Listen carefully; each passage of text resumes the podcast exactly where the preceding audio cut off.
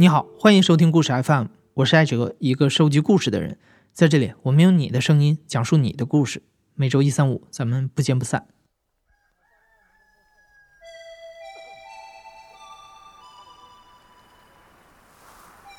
你像过去农村那种，一到秋天，哎呀，一到下午五点，真的是炊烟袅袅。上初中的时候，我们初中是在那个原上，我们村子是那个原下。放学的时候是从那个原上下来，哎呀，我就看见我们那个村庄就是云山雾罩的，各家都是那种，那真的亲眼，知道吧？哎呀，你看那房顶特别好看，小时候看《西游记》嘛，看那种天宫那种感觉，哎呀，我觉得我们村子一到下午不就是那样吗？反正现在没了，现在没了，树也没了，那炕也不让烧了，村庄就变得特别冰冷。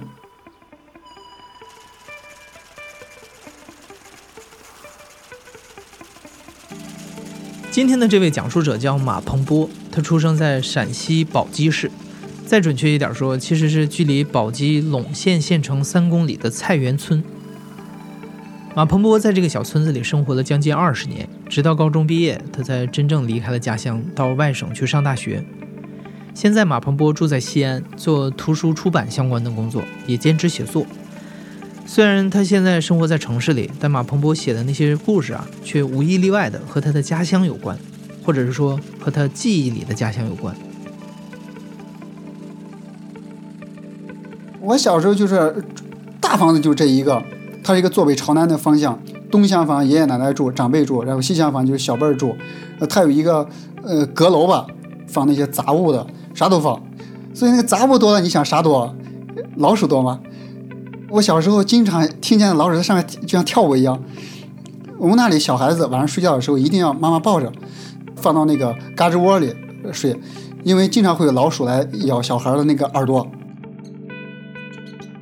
你晚上就能明显的感觉那老鼠在你被子上跑呢。我记得是我七岁的时候吧，就是有一年，呃，我弟弟就睡半夜，我就起来让我弟弟上厕所，然后把被子掀开之后，那是个冬天，然后就有一个老鼠。睡在我弟弟那怀里，在那儿睡着，睡得特别香。老鼠也睡着呢。然后我就记得，我就一把过去，就是把那个老鼠一把给拽住，拎出去扔了。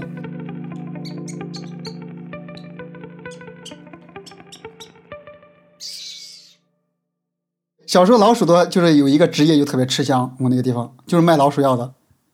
就我现在还记得那个卖老鼠药那个人，最初的时候他是拉一个架子车，木质的那种架子车，他。走村串巷就是卖那个老鼠药，最后他老鼠药卖了之后，他就换成了一个自行车，自行车他换着换着他又换成了一个三轮车，三轮车他最后换了那个电动车三蹦子。当他换电电三轮车的时候，我们那儿没有老鼠了，然后国家也禁止他卖老鼠药，然后那个人就从此不卖老鼠药了，就不卖老鼠药了。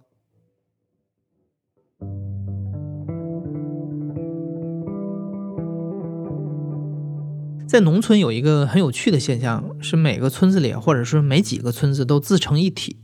在这个聚落里，你可以找到任何你需要的手艺人，比如漆匠、泥瓦匠、风水先生、神婆、接生婆等等。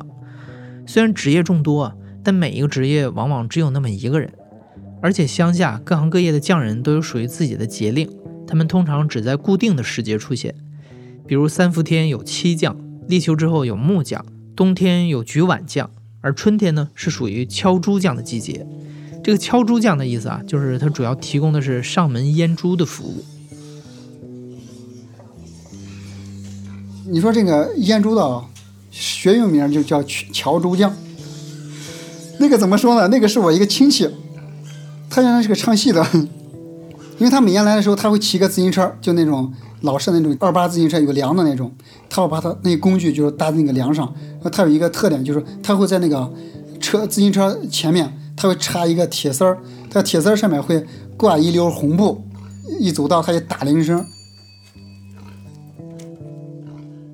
他不会吆喝，像那种农村其他手艺人，他他像那种卖豆腐的、卖老鼠药的、呃收棉花的，他你像走街串巷收粮食，他都会喊，就他不喊，为啥不喊呢？不好听啊，他咋喊的？这个事儿不好听啊，说出来挺尴尬的，所以他就是打铃。所以我经常看着他，我就觉得哎，这个人挺挺帅的啊。他就过去穿那种老式的那种中山装，戴一个帽子，尤其冬天戴一个火车头帽子，他就这样那样走。但是那那人一般是春天出现，来之后，哎呀，我反正见过好几次，来来之后，人家也不让我们看，不让小孩看，但是我我会偷偷看。他会把那个猪就给绑住，那个猪它劲儿它特别大的，一个猪啊可能要四五个青壮年在那摁着，然后就是反正手特别快，他那个拿那个刀子是个弯的。然后就是让我奶奶就是从炕里面掏出来灰就放在旁边，当时我就看着时候，他就拿刀在下面划了两下，划了两下之后，他歘，他就捏出来一个东西，他然后他就那个猪就特别好嘛，干好嘛，他立马抓了一把那个草木灰，他立马就给贴到那儿了。农村里面他不算一个那啥，能上得了台面的一个手艺，一个是他，另外一个就是。给牛马配种的那个，我们隔壁村就有一个给牛马配种的，他们家院子就那个路边呀，那个味儿可难闻了，可难闻。然后我爷爷每次去之后，就跟人家老远打招呼，跟人家说杨博士，杨博士，就叫人杨博士、牛博士，就就这这就是我爷爷经常喊的，就是就这个乔猪的吧，他也算一门手艺。年复一年，敲猪匠老了，这门手艺也老了。常常一年到头也接不到几单生意。这个敲猪匠后来生了两个闺女，但一直盼望着能有个儿子来继承他的手艺。不幸的是啊，那几年正好赶上了计划生育，按照政策，他的老婆必须结扎。敲猪匠很无奈，也只能感叹一句：敲了一辈子猪，没想到到了老婆叫人给敲了。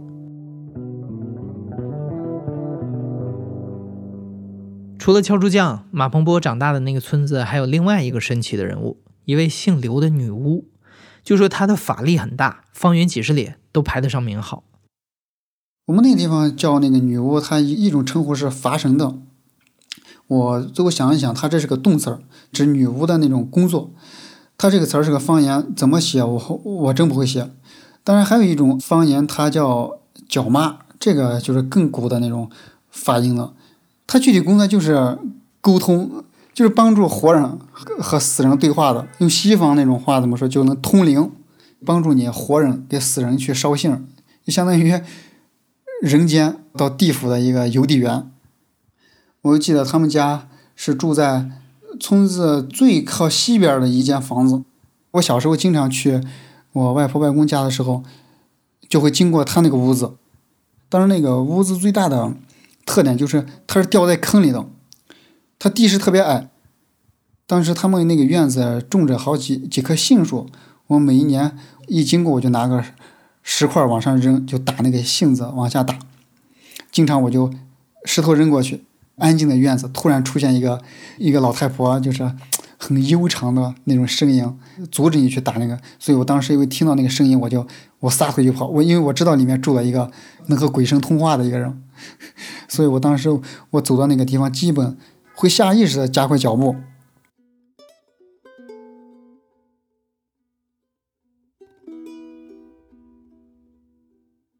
当年我爷爷，我爷爷去世之后，就叫了我们村那个女巫来烧阴状。哎呀，我就记得他就坐在一把那个和木椅子上，脸色很黑。我们那里人就说是为什么像他们这种职业的人脸都黑呢？说是经常和。鬼神打交道和冥界打交道，阳气损耗太重，所以脸上就看着很黑。其他人我们就在中堂，在我爷爷那个灵位前面就烧纸，他会提前来把那些指挥我们把应该折怎样的纸，应该画怎样的符，他都会指挥让我们去做。做好之后应该烧多少，多长时间烧一次，他都会安排。然后当我们烧到一定量的时候，他会让小孩、女眷，不是特别亲近的这些人，他会回避，最多留下两个人。和他待到那个灵位前面，然后他当时他脸色立马就变了，不管是表演还是啥的，反正他脸色立马就变了，然后整个人就像变了一个人一样。你你看那个说说话那个神态，说话那个语气，他都变了。当时我就觉得真的像我像我爷爷奶奶一样，就那样，爷爷爷奶奶口吻在这问一句，我姑姑就答一句，问一句我姑姑答一句，然后我姑姑说个什么话，然后他就在那边说一句。大概过了一个有个半个小时左右。然后他突然有他咵，他就瘫在地上。他瘫到地上之后，我们好几个人就去搀他，把他搀起来。他就看着那个眼神迷离，还翻白眼，那个眼皮就往上翻，你就感觉就是那种失血过多了一样，都需要我们几个人把他抬到那个沙发上，他坐下，不停的在那儿喘气儿、喘气儿，然后喝水，他需要缓个十来分钟，他才能缓过来，缓过来之后，又和以前说话的一样了。其实，其实，在过去乡村，看女巫这种人其实很有作用，经常会有小孩，比如说什么撞磕了。我小时候就是就撞磕过，就是按大人的说法，你出去好像碰上了什么不该碰的东西，好像什么脏东西，你碰上了撞磕了，一般都会请女巫来给你治一下，给你什么烧点水啊，是画个符呀，然后给你烧成纸灰，然后你喝下去，给你叫叫红呀。叫红我就记得是拿一碗水。拿一根筷子，再拿一把菜刀，啊，这个女巫她就会问我啊，最近都呃和谁说话了？然后你们家最近有没有人去世？然后她就会念那些你去世的那些人的名字，然后挨个念，她念一个，看那个筷子立不立得住。如果念到一个名字，那个筷子给立在水中给立住了，就说明啊你就被那个鬼魂可能附身了，可能骚扰了。然后他就是会念几句咒语。然后一一刀把那个筷子给劈掉。我到现在我还能想起来那他念的那些咒语，我都我我都学学过好几段，都都学会了，因为他到哪都是那几句。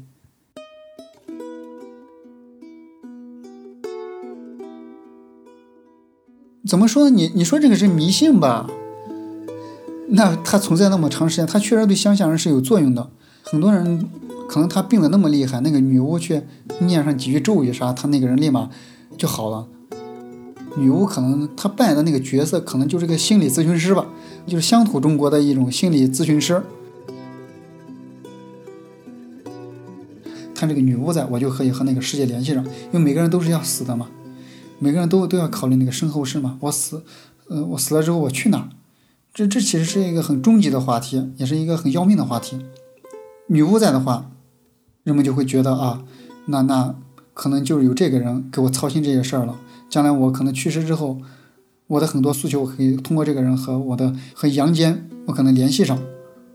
女巫的存在，它就是扩宽了乡村人的生活场域、生活空间。马鹏波他们村的这个女巫，在马鹏波上小学六年级那一年去世了。据说是有一天去药店买药，没踩稳台阶儿，摔了一跤。就再也没有醒来。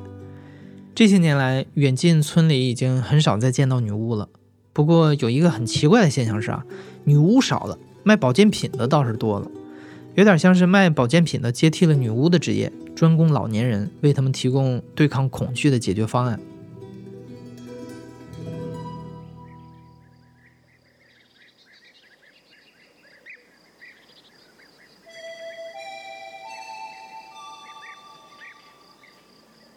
像麦克，我我写的麦克，那算是真正的绝技了。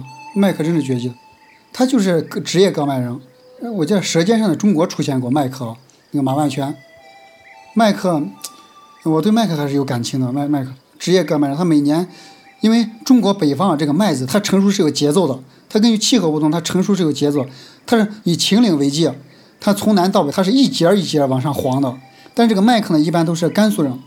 你想，甘肃人是不是最靠北边的？他是纬度是最高的一个，所以他们家麦子是黄的最晚的。所以呢，这些麦客每年就是赶在那个麦子秦岭第一茬麦子黄的时候，跑到秦岭脚下给人割麦，就是顺着这个麦子成熟的这个节奏，黄的这个节奏，一茬一茬往北割，往北割。等到他割到自家门口的时候，那这一年麦子就算割完了，整个北方的麦子全割完了。我们那儿有个说法，就是叫请麦克，就你每年麦子说的时候，你要去把人家请回来。虽然那些人你看他就是给下苦力的，但是你对那些人特别尊敬，就要把他们也请回来。每年到夏收季节啊，麦子就是熟透了那个时时候，就是他们就会在我们村子那些房檐底下，那沿街的房檐底下，他们就晚上就睡着呢。一般回民比较多，回民他就戴一个白帽子，背一个他们镰刀，他们镰刀是那种可以拆下来的那个，然后就是背一个那个布做那个。大连，它里面可能装什么磨刀石，啥都装。很多人都会装一张符，他们出来的时候会让那个村里的阴阳先生写一张符，因为辟邪嘛。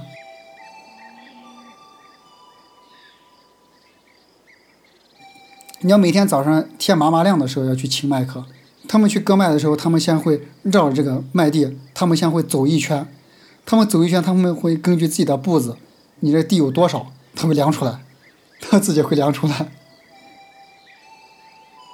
现在我小时候，当时割一亩是六十块钱，真的是六十块钱。他们就会在太阳出来之前就开始割，从早上割到中午，下午再割，割完之后给人家工钱一结算，人家就走。然后每天给麦克每天要管两顿饭，而且麦克要先吃，家里人不能先吃。过去人是对那种帮你干活的人特别特别尊敬，不是单纯的契约关系，真不是单纯的契约关系，他就是把你当一个客人。对啊，你进到我们家门就是客人，不管你是给我们干活，人家是。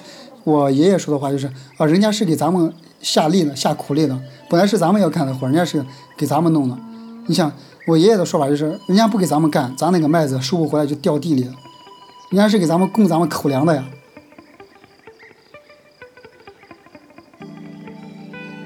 把麦子在地里面，人家麦克割完之后，捆成那个一捆一捆的，然后打个结给你放到地里，然后你自己要把那个放到架子车上，从地里拉回去。经常在路上。要给这个要让路了，因为不然那个架子车过不去。我们当时我们那个有两亩地，那个麦子特别多，架子车肯定一下拉不回去。我爷爷呢就叫了一个拖拉机，然后把那个麦子呢就落了，一摞一摞的摞特别高。然后我当时呢我就爬上去，爬那个顶上，我就坐那个拖拉机那个顶上。哎呀，当时我就觉得特别威风，你知道，走在那种村庄上，在那个路上一走，我还拿个树杆子上面还到处摇。我们那些村子那些乡亲们啊，就过来过去还。还给我往上给我扔各种东西的，真的特别壮观，可以明显感觉到每个人都在地垄上跑，都在抓紧割自家麦子啊，割不停的割，这家割完看看人家是咋着，就跟竞赛似的，你知道吗？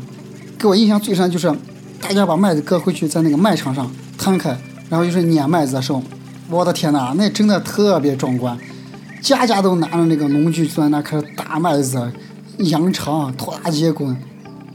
麦子弄出来之后，麦秆、麦草就要堆到那个路边嘛。每年，嗯，就是那个麦草一家连着一家，一家连着一家。所以我们小孩当时玩的时候，就爬到那个麦草上，从从这头能爬到那头去，特别长，一直翻滚过去。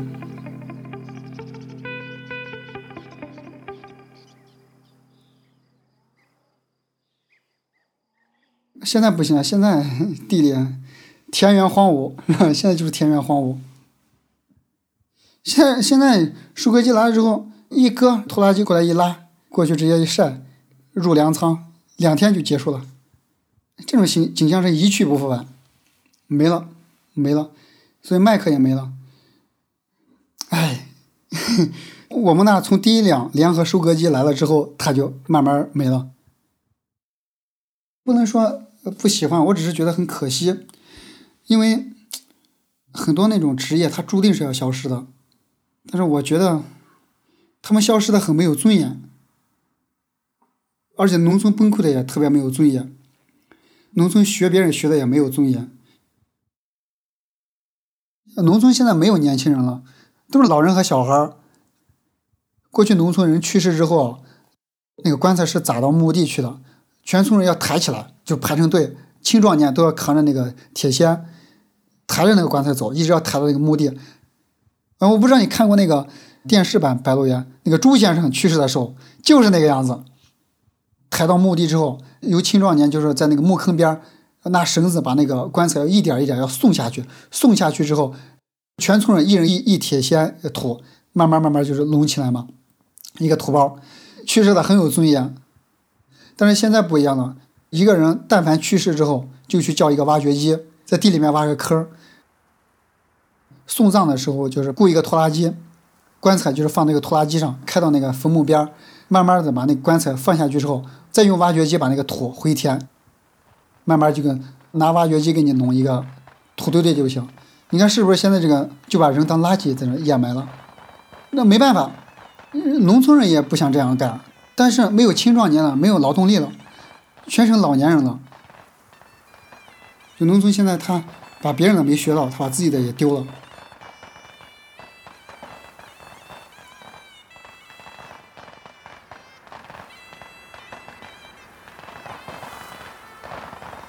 在听故事 FM 的时候，如果你想阅读本期故事的图文版，或者是想上节目讲你的故事，那欢迎关注故事 FM 的微信公众号，在那里你能找到所有你需要的内容。你现在正在收听的是亲历者自述的声音节目《故事 FM》，我是主播艾哲。本期节目由刘豆制作，声音设计彭涵。感谢你的收听，咱们下期再见。